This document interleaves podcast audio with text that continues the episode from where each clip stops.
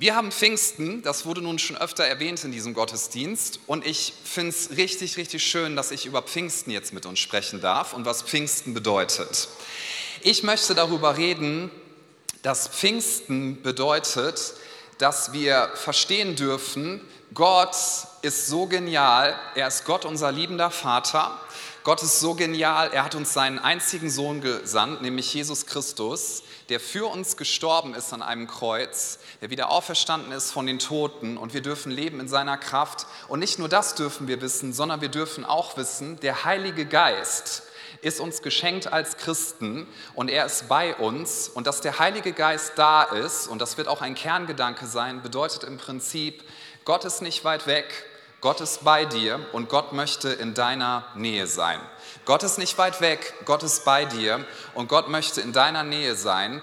Der Heilige Geist ist an Pfingsten ausgegossen worden, so heißt es. Und der Heilige Geist, das bedeutet, dass Jesus, als er die Erde verlassen hat, Jetzt ist er bei Gott dem Vater, er sitzt auf dem Thron, sagt uns die Bibel. Er hat alles in seiner Hand, das ist ja auch nochmal gut zu wissen. Ihm entgeht kein Detail, er weiß ganz genau, was er tut. Und er hat uns seinen Heiligen Geist gesandt.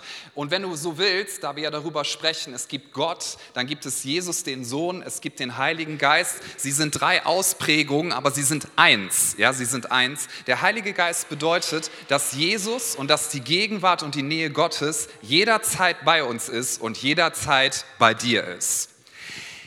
In Johannes 14, damit starte ich, Vers 25 bis 27, da spricht Jesus zu seinen Jüngern, Johannes 14, ich lese gleich ab Vers 25, möchte uns noch mal daran erinnern, in diesem Evangelium, da sind wir quasi schon im hinteren Teil. Jesus war mit seinen Jüngern schon eine ganze Weile unterwegs und je näher Jesus dem Kreuz kommt, also je näher es auf dieses Ereignis zugeht, dass er weiß, ich werde am Kreuz sterben, ich werde wieder auferstehen von den Toten, dann werde ich in den Himmel auffahren. Also bevor das kommt, bereitet er seine Jünger schon mal darauf vor, denn sie waren darauf nicht vorbereitet. Und zwar in keinster Weise. Er hat es ja oft versucht, ihnen zu erklären. Ne? Er hat gesagt, ich werde sterben, am dritten Tag werde ich auferstehen. Und als er gestorben ist, da konnten sie es nicht fassen, ich glaube, uns wäre es auch so gegangen. Und als das Grab leer war, konnten die Jünger das immer noch nicht fassen. Sie haben gesagt, jemand hat den Leichnam geklaut. Ich denke so in der Rückbetrachtung, man hätte ja mal darauf kommen können, oder? Er hat doch gesagt, ah, ist keiner drauf gekommen. Aber Jesus hat sie versucht, maximal gut darauf vorzubereiten. Übrigens, nachdem er auferstanden ist von den Toten, er hat sich noch einige Tage genommen mit seinen Jüngern, um ihnen doch noch mal einiges zu erklären über das Reich Gottes. Darüber finden wir nicht so viel berichtet. Ich würde das gerne gern manchmal lesen. Ne? Denke ich, Jesus ist eigentlich fast ein bisschen gemein. Das hätte ich gern mal gelesen, was du denen da noch so gesagt hast. Aber das erfahren wir später in der Ewigkeit mal. So, aber bevor er ans Kreuz gegangen ist, hat er seinen Jüngern einiges gesagt, was jetzt kommen wird, um sie darauf vorzubereiten. Und er hat gesagt, ich werde gehen, aber dann kommt der Heilige Geist und der Heilige Geist wird bei euch sein. Und da redet er in Johannes 14 ab Vers 25 drüber. Da steht, dies habe ich zu euch gesprochen, während ich noch bei euch bin. Also Jesus sagt, ich bin jetzt noch bei euch, aber ihr solltet einfach einige Dinge wissen, die sind mir ganz, ganz besonders wichtig. Der Beistand aber, der Heilige Geist, den der Vater senden wird in meinem Namen, der wird euch alles lehren und euch an alles erinnern, was ich euch gesagt habe. Frieden hinterlasse ich euch, meinen Frieden gebe ich euch, nicht wie die Welt ihn gibt, gebe ich euch. Euer Herz erschrecke nicht und verzage nicht. Was Jesus seinen Jüngern sagen wollte und was er auch dir und mir sagen möchte, ist das folgende. Du brauchst keine Angst zu haben. Du brauchst keine Angst zu haben, denn er ist bei dir und zwar jeden Tag bis ans Ende deines Lebens und darüber hinaus. Der Heilige Geist wird als Beistand bezeichnet. Eine andere Übersetzung des Wortes, was wir im griechischen äh, Grundtext finden, kannst du nehmen als der Herbeigerufene. Also jemanden, den du anrufen kannst, jemanden, den du bitten darfst um Unterstützung, jemanden, den du bitten darfst, dass er dir nahe kommt und dass er dein Leben füllt. Der Heilige Geist ist der Beistand und er ist der Herbeigerufene. Ein Kapitel weiter in Johannes 15 lesen wir in Vers 26 wieder, wenn aber der Beistand kommt, also Jesus redet weiter mit ihnen darüber, wenn aber der Beistand kommt, den ich euch vom Vater senden werde, der Geist der Wahrheit, der vom Vater ausgeht, so wird er von mir Zeugnis geben. Und auch ihr werdet Zeugnis geben, weil ihr von Anfang an bei mir gewesen seid. Pfingsten sagt uns, dass wir nicht aus eigener Kraft diese Welt verändern müssen. Ich will das nochmal wiederholen. Pfingsten sagt uns, dass wir nicht aus eigener Kraft diese Welt verändern müssen. Pfingsten sagt uns auch, dass da, wo wir uns Veränderung wünschen in unserem Charakter und in unserem eigenen Leben, dass wir das nicht aus eigener Kraft tun müssen. Und sogar, das ist ja immer so ein bisschen der schlechte Teil der Botschaft, ne? aber ich sag dir nochmal, du kannst dich gar nicht aus eigener Kraft wirklich verändern, so wie es notwendig ist. Das heißt, wir bekommen diesen Zuspruch, es ist wirklich ein ermutigender Zuspruch und ich hoffe, dass dass sich das nochmal so richtig packt. Gottes Wunsch ist nicht, dass du versuchst, Kraft eines schlechten Gewissens diese Welt zu verändern, dass du versuchst, Kraft eines schlechten Gewissens an deinem Charakter rumzudoktoren, dass du versuchst, Kraft eines schlechten Gewissens dein Leben irgendwie besser zu machen, sondern Gott möchte dir sagen, du darfst dich verändern durch die Kraft meines Heiligen Geistes, wenn du Bedingungen in deinem Leben schaffst, sodass er wirken kann und dass er dein Herz verändert, dass der Heilige Geist da ist, bedeutet, Gott ist nicht weit weg, Gott kommt dir nahe und Gott möchte dich verändern in deinem Leben. Ist uns bewusst und falls nicht, möchte ich es uns nochmal in Erinnerung rufen, dass wir uns permanent verändern. Jeder Mensch wird geprägt und jeder Mensch ist in einem permanenten Veränderungsfluss.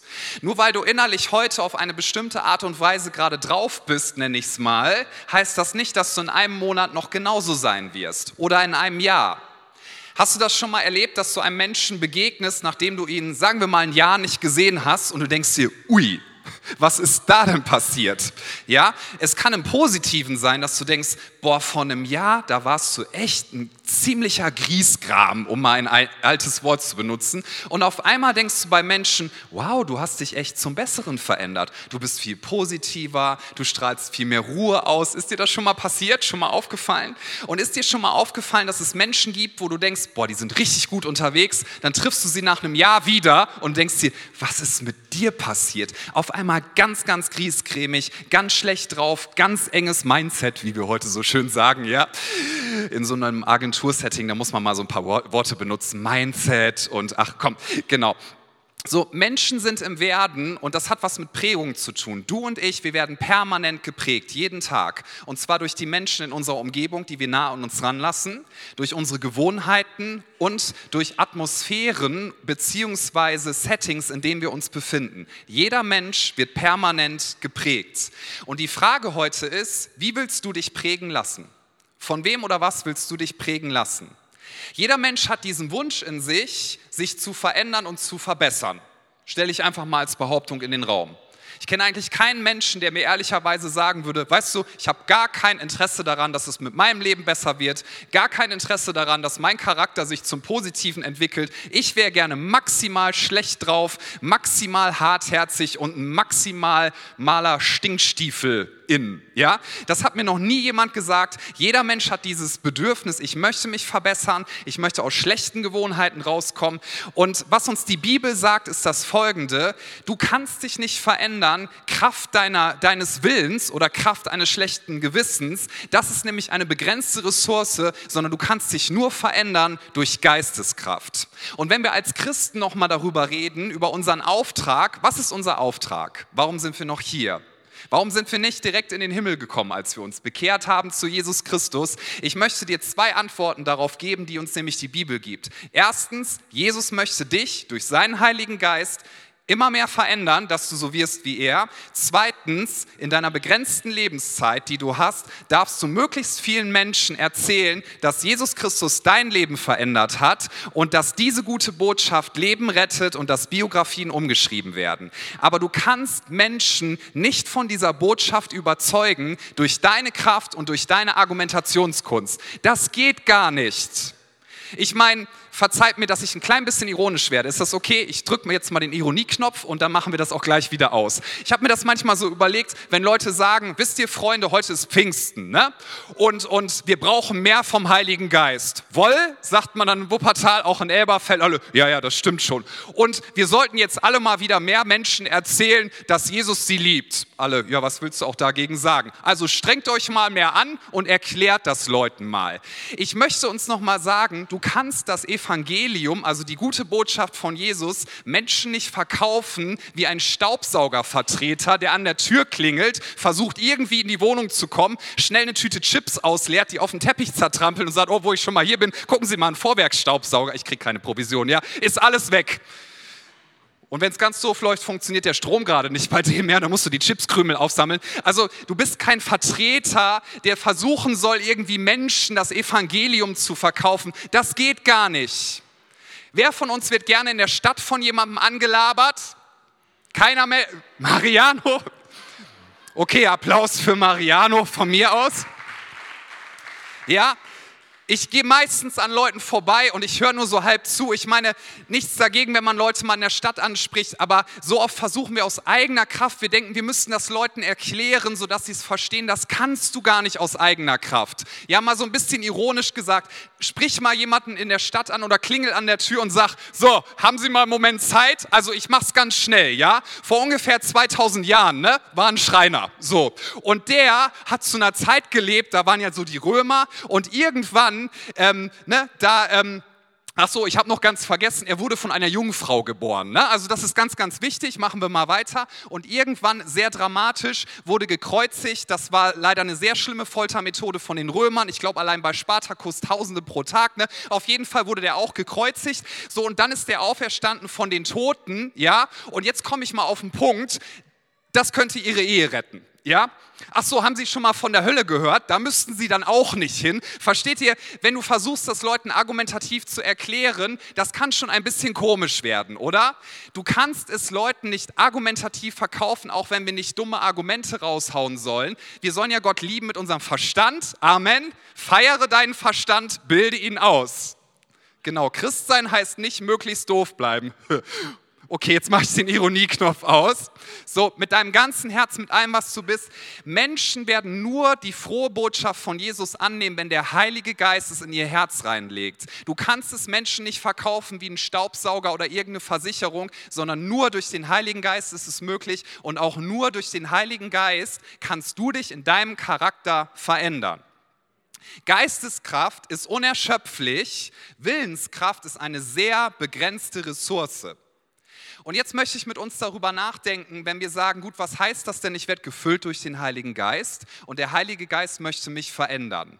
Muss ich da etwas tun oder warte ich einfach und wenn er mich verändern möchte, ja, dann soll er mal machen. Ne? Also habe ich jetzt nichts Grobes dagegen einzuwenden. Wie ist denn die Rollenaufteilung? Und das ist ganz, ganz wichtig zu verstehen. Es gibt eine Rolle, die Gott einnimmt durch seinen Heiligen Geist und es gibt eine Rolle, die du einnehmen darfst. Ja, und Gott möchte gerne darauf reagieren, wenn du Schritte gehst. Es gibt eine Rolle, die Gott einnimmt durch seinen Heiligen Geist und es gibt eine Rolle, die du einnehmen darfst. Und wenn wir das auseinanderreißen, dann kommen wir in ganz, ganz komische Sphären. Wenn wir nämlich sagen, es liegt alles an uns, ja, da möchte ich dir mitgeben, das wünsche ich dir von ganzem Herzen nicht, weil das sind Menschen, die sagen, wir müssen, wir müssen regelmäßig das tun, wir müssen uns verändern, wir müssen ein heiliges Leben führen, wir müssen mehr den Heiligen Geist erleben, müssen, müssen, müssen, müssen. Das ist ganz schön stressig. Und Jesus hat gesagt, wer zu mir kommt, dem werde ich Lasten abnehmen, ja, und, und du darfst wissen, mein Joch ist sanft, hat er gesagt. So, das heißt, wenn du so getrieben bist und sagst, als Christ, du musst so eine Liste erfüllen und dann wirst du dich verändern, das ist ultra stressig für dich und ehrlich gesagt, es ist auch stressig für deine ganze Umgebung, habe ich selber schon festgestellt. Wenn ich so unterwegs bin, ich kontrolliere immer gerne Sachen, ja, ich bin auch ein ganz schlechter Beifahrer, ich bremse immer mit, obwohl da kein Pedal ist, ja, ich möchte gerne alles im Griff haben. Ich weiß nicht, ob du das auch manchmal machst, aber ist ja auch egal. So, wenn, wenn wir versuchen, das selber zu machen, du wirst es nicht schaffen, du kannst es nicht schaffen. Und das andere Extrem ist, dass du sagst, ja, wenn Gott mich verändern möchte durch seinen Heiligen Geist, dann soll er das mal machen, ne? Gehe ich ab und zu mal in Gottesdienst so, tu mir ein paar christliche Gedanken rein und nach ein paar Wochen werde ich morgens aufwachen und bin quasi Jesus der Zweite. Nein, das wird nicht passieren. Das wird so nicht passieren. Wie ist die Rollenaufteilung? Was gibt uns die Bibel mit? Was sagt uns die Bibel? Die Bibel sagt uns, wir brauchen diesen Beistand. Die Bibel sagt uns, er ist der, der uns an das erinnert, was Jesus gesagt hat, also an die Wahrheit. Auf das Wort Wahrheit werde ich gleich nochmal eingehen. Er ist der, der uns nahe kommen möchte und nahe kommen wird. Und er ist der, der uns verändert. Wie geschieht das Ganze? Nun möchte ich unsere Willenskraft ein bisschen rehabilitieren. Weißt du, Willenskraft kann dich eine ganze, eine ganze Wegstrecke bringen, aber nicht an den entscheidenden Stellen. Willenskraft, da kannst du dir sagen, ich möchte gerne Disziplin in meinem Leben haben, ich möchte gerne nicht mehr ganz so stinkstiefelig sein, ich möchte gerne mehr Freude erleben, ja? Du kannst dir eine ganze Menge vornehmen, aber deine Willenskraft ist eine begrenzte Ressource. Deswegen ist es übrigens so, dass so Selbstoptimierungsbücher, weiß nicht, ob du schon mal eins gelesen hast, alle gucken so ein bisschen höher. Da, da, ist ja das ganze Internet voll von, ne? in acht Schritten zum Supermann oder zur Superfrau oder wie auch immer. So Selbstoptimierungsbücher, die sagen dir so Sachen wie, triff die harten und schwierigen Entscheidungen und für die unangenehmen Gespräche am besten morgens. Das sagen dir ganz viele Selbstoptimierungsbücher. Mach das morgens, mach das, wenn du gerade aufgestanden bist. Warum? Weil deine Willenskraft da am stärksten ist. Und jetzt ein bisschen vereinfacht ausgedrückt, über den Tag hinweg, deine Kräfte lassen nach, oder? Wenn du dir vornimmst, ich werde heute ein netter Mensch sein, ich werde heute ein netter Mensch sein. Also diese Kraft, deine Willenskraft reicht bis 9.45 Uhr ungefähr. Dann wird es schon schwieriger, dann kannst du dich mit einem Kaffee oder was auch immer ein bisschen nach hinten retten. Aber zum Tagesende hin wird es schwieriger, oder? Deswegen ist es auch so, Freunde, ihr braucht jetzt nichts dazu sagen, dass die allermeisten richtig dummen Entscheidungen, die wir im Leben getroffen haben, die haben wir abends oder nachts getroffen. Aha, diese Nachricht, die du gerne zurückholen würdest. Ihr guckt alle so fromm. Nee, ihr wisst gar nicht, wovon ich rede. Alle so, doch, das beschreibt meine ganze Schulzeit hier. So, diese, diese ganzen Sachen, deine Willenskraft ist eine sehr begrenzte Ressource und das ist etwas, was wir verstehen müssen. Wir brauchen Geisteskraft, um uns zu verändern. So, wie spielen also Willenskraft und Geisteskraft zusammen? Willenskraft darfst du dazu einsetzen, dass du dir bestimmte Dinge in dein Leben implementierst, nenne ich es mal, damit du Raum schaffst für das Wirken des Heiligen Geistes. Es geht darum, wenn du dich jetzt fragst, wie kann ich die Fülle des Heiligen Geistes erleben? Wie kann ich diese Kraft erfahren? Wie kann ich mich in meinem Charakter verändern? Wie kann es passieren, dass ich wirklich in meinem Leben vorwärts komme im Sinne von Jüngerschaft? Es geht darum, dass du Bedingungen schaffst in deinem Leben, in denen der Heilige Geist sich wohlfühlt und in denen er wirken kann. Das ist eigentlich die zentralste Aussage, deswegen wiederhole ich sie nochmal. Es geht darum, dass du und dass ich, dass wir Bedingungen schaffen in unserem Leben, wo der Heilige Geist sich entfalten und wirken kann und wo er uns maximal verändern kann. Und das kannst du durch Willenskraft entscheiden, dass du sagst, ich werde täglich in meiner Bibel lesen dass du sagst, ich werde regelmäßig Gottesdienste besuchen und nicht nur alle drei Wochen. Bevor du das jetzt in den religiösen Hals kriegst, keine Religiosität, ja? Es ist keine Religiosität zu sagen, ich setze eine Priorität und gehe regelmäßig in einen Gottesdienst. Das ist keine Religiosität, denn Jesus, über ihn lesen wir, über ihn lesen wir, dass er nach seiner Gewohnheit regelmäßig in die Synagoge und zum Tempel gegangen ist. Und wenn du Jesus Gesetzlichkeit vorwerfen möchtest, kannst du ja morgen gerne mal in deiner Gebetszeit machen und mal gucken, was er sagt. Ja? Also es gibt regelmäßige Gewohnheiten in unserem Leben, die können wir einbauen, sowas wie Bibellesen, beten, gemeinsam Lieder singen, so wie wir das hier tun, wo wir Gott loben und preisen. Das ist eine Atmosphäre, da fühlt der Heilige Geist sich wohl. Und das ist eine Atmosphäre, in der die, in der die Kraft des Heiligen Geistes zur maximalen Entfaltung kommen kann.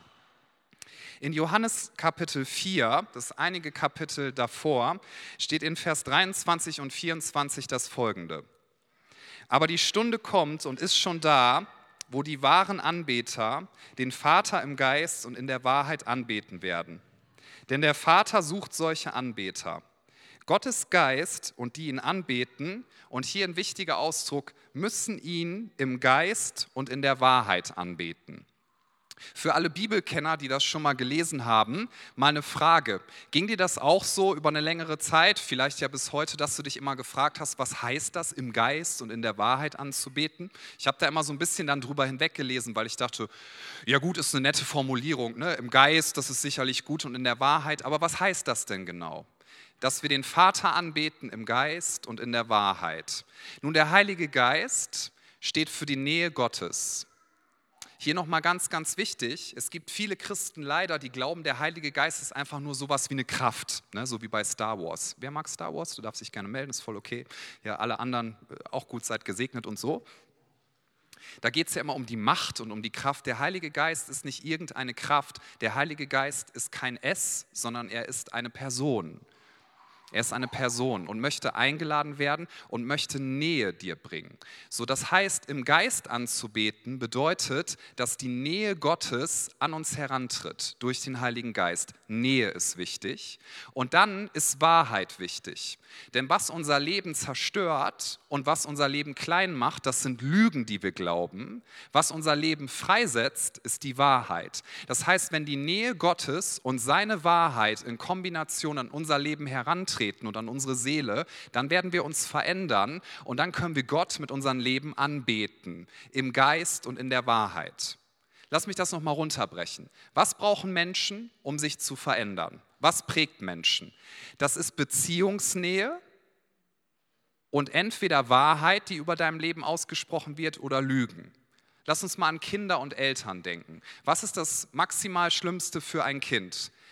Abwesenheit der Eltern, also keine Nähe und Lügen. Das ist die schlimmste Kombination. Ja, wenn das Kind glaubt, ich bin nichts wert, ich kann nichts und die Eltern abwesend sind. Schlimme Kombination. Was ist das Beste für ein Kind? Nähe der Eltern wenn Eltern da sind, wenn sie präsent sind, Beziehungsnähe und Wahrheiten, selbst wenn man manches Mal dem Kind auch sagt, hier ist eine Grenze, ja, aber Wahrheiten, die über dem Leben des Kindes ausgesprochen werden. Wenn du diese Kombination hast, also Nähe, eine positive Nähe und Wahrheit, dann verändern sich Menschen zum Positiven und dann entwickeln sich auch Kinder gut, weil das ist das, was wir brauchen. Deswegen hat die Corona-Pandemie-Zeit so viele Leute geplagt, weil Isolation ja, und Lügen, die man anfängt zu glauben, führt Leute in Depressivität. Es führt sie da hinein, dass es maximal schlecht wird mit ihrem Leben. Ganz kurzer Exkurs, Anfang der Bibel, Adam und Eva. Gott sagt ihnen, ich habe hier alles für euch geschaffen, ihr dürft von jedem Baum des Gartens essen, von jedem Baum. Es gibt nur einen einzigen Baum, den habe ich dort hingestellt, weil ich euch mit etwas gesegnet habe, das heißt freier Wille. Und durch diesen freien Willen könnt ihr euch entscheiden, ob ihr mich liebt oder ob ihr mir den Rücken zukehrt. Also gibt es einen Baum, durch den ich euch die Möglichkeit gebe, dass ihr mir zeigt, ob ihr mich liebt und mir vertraut oder ob ihr euch dagegen wendet. Denn ein Zeichen von echter Liebe und von echter Freiheit ist, dass du eine Entscheidung hast, keine gezwungene Liebe. Also Gott sagt, alle Bäume des Gartens, ihr dürft von allem hier essen, das ist alles für euch. Es gibt nur diesen einen Baum und auch dieser Baum ist ein Zeichen meiner Wertschätzung für euch, denn hier könnt ihr die Entscheidung treffen, ob ihr mich liebt oder ob ihr sagt, Gott, ich möchte lieber ohne dich leben. Ja, also bitte esst nicht von diesem Baum, vertraut mir. So, was passiert, was passiert, als der Mensch sich dagegen stellt? Was ist zuvor passiert? Nun, der Mensch hat Folgendes getan, er hat sich isolieren lassen. Und übrigens, das ist mir sehr, sehr wichtig zu sagen, nicht, dass jetzt so ein Eva- und Frauenbashing oder irgendwas losgeht. Ich glaube, das wäre genauso mit Adam passiert, ist meine ganz, ganz feste Überzeugung. Ja? Aber in dem Fall lesen wir, Eva, was ist mit ihr passiert? Sie war alleine, also sie war isoliert. Die Schlange kommt, sie kommt in die Gegenwart von jemandem, der ihr nicht gut tut. Und sie hört Lügen, denn die Schlange sagt, hat Gott etwa gesagt, ihr dürft hier nicht von den Bäumen des Gartens essen? Die Schlange fängt an, Lügen zu platzieren. Und in dieser Isolation fängt Eva an, Lügen zu glauben. Und das hat zu dem geführt, was wir heute als Sünde bezeichnen. Entfremdung von Gott, Isolation, Feindschaft zwischen Menschen, Zerstörung in der Welt. Das ist dort passiert. Jesus hat das alles wieder gut gemacht. Jesus hat gesagt, ich bin bereit, mein ganzes Leben zu opfern, damit du Leben hast. Es ist alles gut, es ist alles getan. Wenn du in ihm bist, dann bist du ein neuer Mensch. Das Alte ist vergangen, etwas Neues ist geworden. Aber Kraft des Heiligen Geistes möchte er dich jetzt mehr und mehr und mehr verändern. Und was wir brauchen, um uns zu verändern, ist Nähe des Heiligen Geistes, seine Gegenwart, die uns nahe kommt und dass wir Wahrheit hören. Und um Wahrheit zu hören, brauchst du das Wort Gottes, brauchst du Gebet, brauchst du Lobpreis, wenn wir gemeinsam Glaubensbekenntnisse singen, Wahrheiten über Gott. Und was du brauchst, ist, dass andere Christen dich ermutigen und dir Dinge sagen. Hast du schon mal darüber nachgedacht, warum es Charismen gibt, also die sogenannten Gnadengaben, dass Leute von uns zum Beispiel die Gabe der Prophetie bekommen?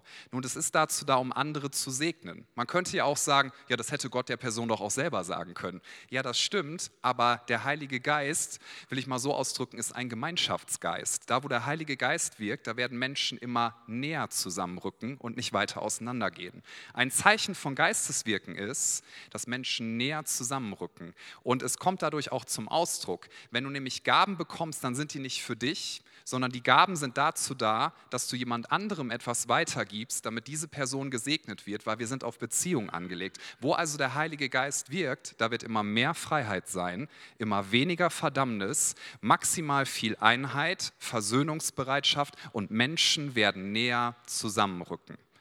Also was wir brauchen, ist die Nähe des Heiligen Geistes. Es ist die Nähe von anderen Menschen, die uns gut tun. Denn auch das will ich nochmal zugespitzt sagen, die Beziehungen, die du eingehst und die du am engsten pflegst, entscheiden über deine Zukunft. Das wollen wir manchmal nicht hören, aber es ist so wahr. Die Beziehungen, die du eingehst und die du pflegst, entscheiden über den Kurs, wie du dich entwickelst und über deine Zukunft. Und ob du Lügen glaubst oder ob du die Wahrheit annimmst. Wir wollen also an Pfingsten heute nochmal festmachen, der Heilige Geist ist hier. Er wohnt in jedem Gläubigen. Das manchmal sprengt das fast meinen Kopf, mir das vorzustellen. Die Gegenwart Gottes durch den Heiligen Geist wohnt in dir und in mir. Der Heilige Geist möchte uns erfüllen mit Liebe, mit Kraft zur Veränderung. Er wird uns nach und nach verändern.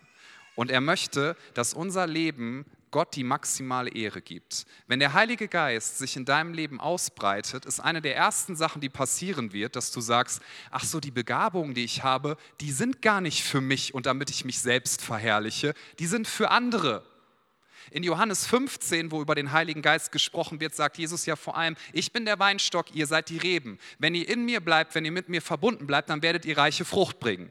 Ja, wenn du Frucht bringst als eine Rebe, dann ist das eine Belastung übrigens. Eine Rebe ohne Frucht hat es viel leichter, weil sie hat nicht so viel Last zu tragen. Viel Begabung zu bekommen, viel Charismen zu bekommen, das ist etwas, das kann auch manches Mal ein, zu einer gewissen Anstrengung führen, aber es ist es auf jeden Fall wert, denn Frucht ist nicht für die Rebe. Wenn ein Apfel an einem Baum wächst, ist der Apfel nicht für den Ast, sondern der Gedanke ist, dass Leute das genießen können, wo der Heilige Geist wirkt, werden wir von uns selber erstmal wegschauen dann im nächsten Schritt, werden sagen, Gott, mein Leben soll dir die Ehre geben und mein Leben soll ein Segen sein für andere und mein Leben soll dazu beitragen, dass ein Unterschied passiert in dieser Welt. Nicht Kraft meines schlechten Gewissens, Herzens, nicht Kraft meiner Selbstvorwürfe, sondern Kraft des Heiligen Geistes. Es geht also nochmal, es geht darum, dass wir Bedingungen schaffen, dass wir Räume schaffen in unserem Leben, wo der Heilige Geist wirken kann. Darüber könnte ich eine ganze Seminarreihe erhalten. Vielleicht mache ich das auch mal eines Tages. Ja, aber wenn du dich in deinem Charakter verändern möchtest, dann geht das nur, wenn du Räume schaffst, wo der Heilige Geist sich wohlfühlt, wenn du Bedingungen schaffst, wo er sich gerne drin bewegt. Nur ein paar, paar kurze Stichpunkte. Wo bewegt sich der Heilige Geist nicht gerne drin? Undankbarkeit. In einer Atmosphäre von Undankbarkeit wird der Heilige Geist limitiert. In 1. Thessalonicher 5, Vers 19 steht, den Geist dämpft nicht. 1. Thessalonicher 5, Vers 19, den Geist dämpft nicht. Und direkt im Vers davor steht, seid dankbar in allen Dingen. Nicht für alles sollen wir dankbar sein, Du musst nicht dankbar sein für Krankheit, für Tod, für, für Dinge, die schlimm sind. Darum geht es nicht. Es geht darum, dass wir dankbar sind in allem. Dass wir sagen, danke Gott für mein Leben, habe ich mir nicht selber geschenkt. Danke, dass ich in einem der reichsten Länder der Erde leben darf. Danke, dass ich privilegiert bin in so vielen Bereichen. Das habe ich mir nicht verdient und du dir auch nicht. Danke, dass ich eine Kirche haben darf, wo Leute mich anfeuern, wo sie für mich da sind. Danke für meine Freundschaft. Merkst du, Dankbarkeit verändert die Atmosphäre und Dankbarkeit schafft Raum für das Wirken des Heiligen Geistes wo der Heilige Geist sich auch unwohl fühlt, ich will das wirklich mal so auf den Punkt bringen, und wo er sich maximal nicht entfalten wird, ist eine Atmosphäre der Uneinheit. Wenn wir Neid, Hass, blöde Gefühle gegenüber anderen Menschen pflegen, dann wird es passieren, dass der Heilige Geist sich zurückzieht. Wir können ihn dadurch dämpfen, denn er wird uns seinen Willen und seine Kraft nicht aufdrücken. Epheser 4, Vers 1 bis 3 sagt, so ermahne ich euch nun, ich der Gebundene im Herrn, sagt Paulus, dass ihr der Berufung würdig wandelt, zu der ihr berufen worden seid, indem ihr mit aller Demut und Sanftmut, mit Langmut einander in Liebe ertragt. Das ist etwas Aktives, was hier steht. Und eifrig bemüht seid, die Einheit des Geistes zu bewahren durch das Band des Friedens. Da, wo Einheit ist, da wirkt der Heilige Geist. Da, wo Uneinheit ist, zieht er sich zurück und wird sein Wirken gedämpft. Hier steht, der Heilige Geist hat uns Einheit geschenkt, das hat er geschaffen. Unsere Aufgabe ist es, uns zu befleißigen, steht dort, die Einheit zu bewahren. Was heißt sich zu befleißigen? Ich weiß nicht, ob du das Wort schon mal benutzt hast oder in letzter Zeit öfter. Ich will das mal konkret runterbrechen, ja. Das heißt, dass ich bewusst Mühe investiere und dass ich den Fokus darauf setze, selbst wenn meine Erstreaktion ist, boah, habe ich überhaupt keine Lust drauf, habe ich keinen Bock. Ja, mal ein kleines Beispiel. Vor ein paar Wochen habe ich äh, mit meiner Frau zusammen ihren Geburtstag gefeiert und wir hatten ungefähr so 50, 60 Leute bei uns im Garten wer schon mal bei uns war, weiß das vielleicht, wir haben so einen richtigen Wuppertaler Hanggarten. Ne, den musst du so richtig, den kannst du so hochkraxeln und ganz oben ist dann das Gartenstück. Und meine Frau hat gemeint, möchtest du mir helfen bei der Partyvorbereitung? Meine ich selbstverständlich, Schatz. Und dann habe ich realisiert, dass alle Gartenmöbel noch im Keller sind und ich habe vier Stunden gebraucht, um alle Möbel da hochzuschleppen. Das war kein Problem, weil ich liebe meine Frau, habe mich auf die Party gefreut, war alles gut. Und dann war es so, die Party ging eine ganze Weile, wir haben gut gegessen und hatten eine richtig schöne Zeit. Dann kommt der Moment, Moment, ich weiß nicht, ob du das von Outdoor-Partys kennst, da macht irgendjemand das Lagerfeuer an, total schön, ja, und all die älteren Leute oder die sich älter fühlen, gehen dann schon mal nach Hause um 22.30 Uhr, so, und dann sitzt man da noch so mit acht über, überbleibenden Menschen und so saßen wir da ums Lagerfeuer und es wurde sehr spät und alles stand noch da, ne? unsere gute Musikbox, äh, unsere gute Kaffeemaschine am Stromanschluss, die ganzen Sachen, die nicht nass werden dürfen und dieses Gefühl, was du dann hast, nachdem du viel zu viel gegessen hast, nachdem es sehr spät ist und du sitzt da und denkst dir, die haben Regen angekündigt heute Nacht. Das sollte jetzt jemand wieder ins Haus tragen, was hier alles steht. Ja? Dieser Moment der Entscheidung, habe ich da jetzt Bock drauf oder werde ich es nicht machen? Das ist das, was das Wort befleißigen meint. Und wir haben dann richtig so sechs, sieben nette Leute noch da gehabt, die haben noch eine halbe, dreiviertel Stunde lang mit uns Sachen durch den Garten geschleppt und so weiter und so fort. Das ist sich befleißigen. Das heißt Einheit zu bewahren. Wenn du sagst, ich bin sauer auf jemanden, aber ich werde trotzdem Vergebung aussprechen. Wenn du sagst, ich hatte ein einen Konflikt mit jemandem, aber ich werde alles tun, was ich tun kann, damit dieser Konflikt befriedet wird. Dadurch schaffst du Raum für das Wirken des Heiligen Geistes in deinem Leben. Ja, es gibt so viel, was wir tun können, um Räume zu schaffen, wo dann der Heilige Geist in seiner Kraft wirkt, in deinem alltäglichen Leben und auch in unserem Zusammenleben als Kirche. Und das bedeutet, regelmäßig in der Bibel zu lesen, regelmäßig zu beten, regelmäßig alleine Lobpreis zu machen, regelmäßig mit anderen Leuten Lobpreis zu machen, regelmäßig Vergebung auszusprechen, regelmäßig Dankbarkeit zum Ausdruck zu bringen. Das sind Räume, wo sich der Heilige Geist gerne drin bewegt und wo er dich verändern wird. Lass uns gemeinsam aufstehen, bitte.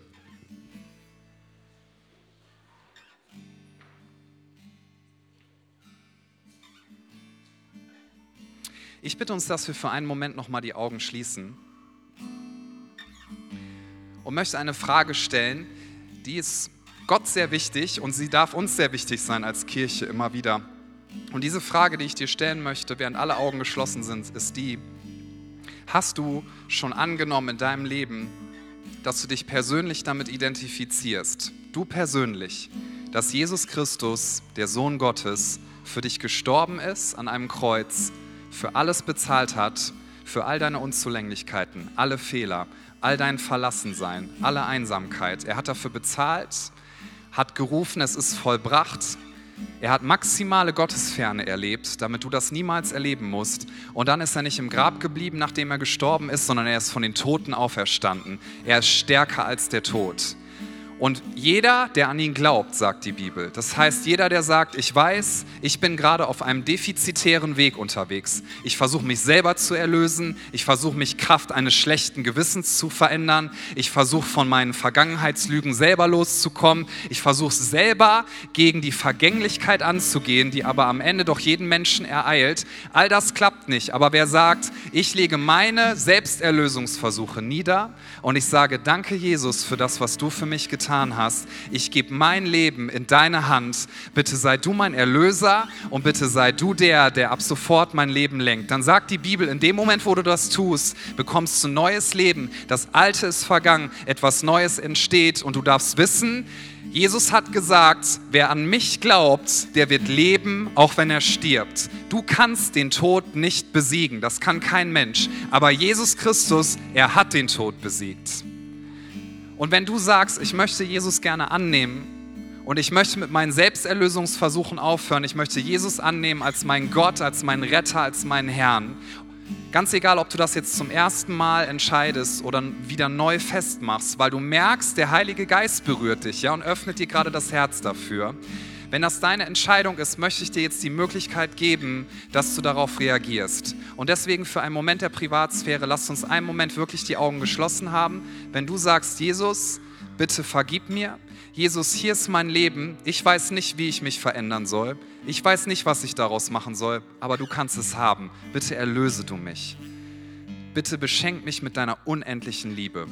Wenn das deine Entscheidung ist, das anzunehmen, dann bitte ich dich, während alle Augen geschlossen sind, dass du das einmal zum Ausdruck bringst, indem du jetzt deine Hand hebst. Dankeschön. Gibt es noch jemanden, der das heute Morgen entscheiden möchte? Dankeschön. Wenn du merkst, dein Herz pocht, stell dir einfach vor, du bist alleine hier mit Jesus in diesem Raum. Es ist deine Entscheidung.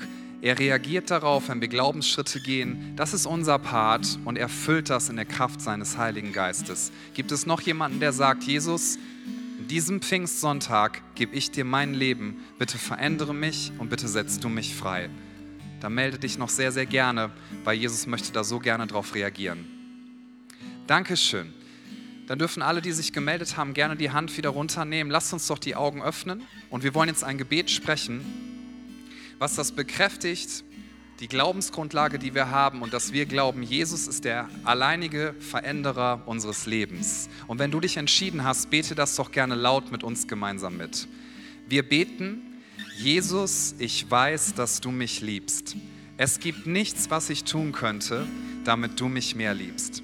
Und durch nichts, was ich tue, würdest du mich weniger lieben. Du bist für mich gestorben und auferstanden. Ich glaube an dich.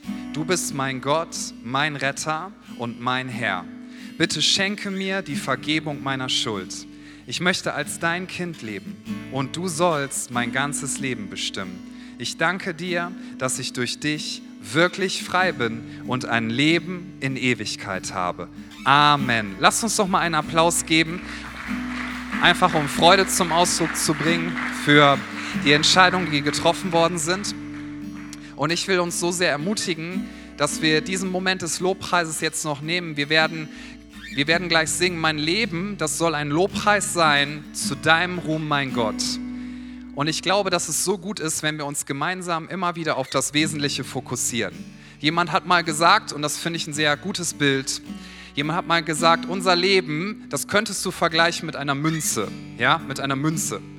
Du kannst es ausgeben, wofür du möchtest, das überlässt Gott dir, denn er hat dir dein Leben gegeben. Du kannst es ausgeben, wofür du möchtest, aber du kannst es nur einmal ausgeben. Es liegt in deiner Kraft, das zu tun, dass du dich entscheidest, worauf soll mein Leben fokussiert sein. Soll mein Leben fokussiert sein auf mein Ego, auf meine Wünsche, auf meine Selbsterlösungsversuche oder soll mein Leben darauf fokussiert sein, dass ich sage, Jesus, ich möchte, dass man an meinem Charakter sehen kann, dass du wirklich Menschen durch deinen Heiligen Geist veränderst. Jesus, mein Leben soll auf dich hinweisen und dadurch wünsche ich mir, dass Licht in die Dunkelheit kommt, an meinem Arbeitsplatz, in meiner Straße, in meiner Umgebung. Jesus, alles, was ich bin, das gebe ich dir. Heiliger Geist, bitte setzt du mich frei. Und der Heilige Geist wirkt in manchen Fällen übrigens so, dass er uns Durchbrüche schenkt. Das heißt, manchmal macht er richtig Speed und auf einmal sind wir verändert. Ja, das passiert manchmal in puncto Heilung, körperlich oder seelisch. Das passiert ganz, ganz oft auch, dass Menschen von Süchten befreit werden, wenn der Heilige Geist wirkt, während wir Gott anbeten. Aber in vielen Fällen ist es auch so, dass wir schrittweise jeden Tag einen Schritt nach dem anderen verändert werden. Und zwar, wenn wir uns immer wieder öffnen für das Wirken des Heiligen Geistes. Und wir wollen das als Kirche nicht gegeneinander ausspielen, sondern wir wollen sagen, wir sehnen uns nach diesen Durchbruchmomenten, wo der Heilige Geist uns erfüllt, wo wir freigesetzt werden in einem Moment. Und wir sehnen uns nach diesen täglichen Veränderungsmomenten, wo wir Raum schaffen für das Wirken des Heiligen Geistes. Ja, Gott, ich bete, dass du uns deine Gegenwart nahe bringst durch deinen Heiligen Geist. Heiliger Geist, wir danken dir, dass du an Pfingsten gekommen bist und dass du lebst in jedem Gläubigen. Und wir sagen, unser Leben, das soll ein Lobpreis sein zu deiner Ehre, Gott, zu deinem Ruhm. Heiliger Geist, wir beten, dass du uns ganz neu Hoffnung schenkst, dass wir nicht so bleiben müssen, wie wir sind. Wir dürfen Veränderung erfahren. Heiliger Geist, ich bete, dass du jetzt auch in diesem Moment Heilung schenkst. Ich bete, dass Rückenschmerzen verschwinden in deiner Kraft. Ich bete um Heilung für die Person, die so Probleme hat, mit dem Fuß noch so rumlaboriert, mit den Folgen eines Bruches. Ich bete in deiner Kraft, dass alles wieder in Ordnung kommt. Ich bete, Heiliger Geist, dass in deiner Kraft jetzt Zuversicht und Hoffnung kommt, dass Freundschaften wieder zueinander geführt werden können, dass Ehen wiederhergestellt werden können. Ich bete, Heiliger Geist, dass du Freiheit schenkst im Herzen, nicht länger bitter zu sein über das, was Eltern getan und gesagt haben, sondern Eltern zu ehren und Eltern Positives zuzusprechen. Ich bete, Heiliger Geist, dass du uns ganz neu füllst mit Leidenschaft für die Mission Gottes in dieser Welt. Wir wollen nämlich beten, Gott, dein Reich komme, dein Wille soll geschehen, wie im Himmel, so auf Erden. Heiliger Geist, ich bete, dass du ganz neu Trost schenkst, da wo Menschen jetzt gerade traurig sind, dass du durch deine Gegenwart ganz, ganz nahe kommst. Und wir beten, Heiliger Geist, dass Lebenslügen zerbrochen werden und dass Identität wiederhergestellt jetzt wird jetzt in diesem Moment, dass du zusprichst, in Christus bist du geliebt, dass du diesen Zuspruch gibst, wenn Gott in dir ist durch seinen Heiligen Geist, dann ist die Kraft da, Veränderung zu erfahren. Wir lieben dich von ganzem Herzen und in diesem Sinne möchte ich uns so sehr ermutigen, lass uns das nicht runtersingen, sondern zu unserem Herzensgebet machen, mit allem, was wir sind. Unser Leben soll ein Lobpreis sein zur Ehre Gottes. Das ist eine Atmosphäre, die der Heilige Geist liebt, wo du damit rechnen darfst, dass er mit seinem seiner Fülle kommt. Streck dich gerne aus nach mehr von ihm und bring zum Ausdruck, was du jetzt auf deinem Herzen hast.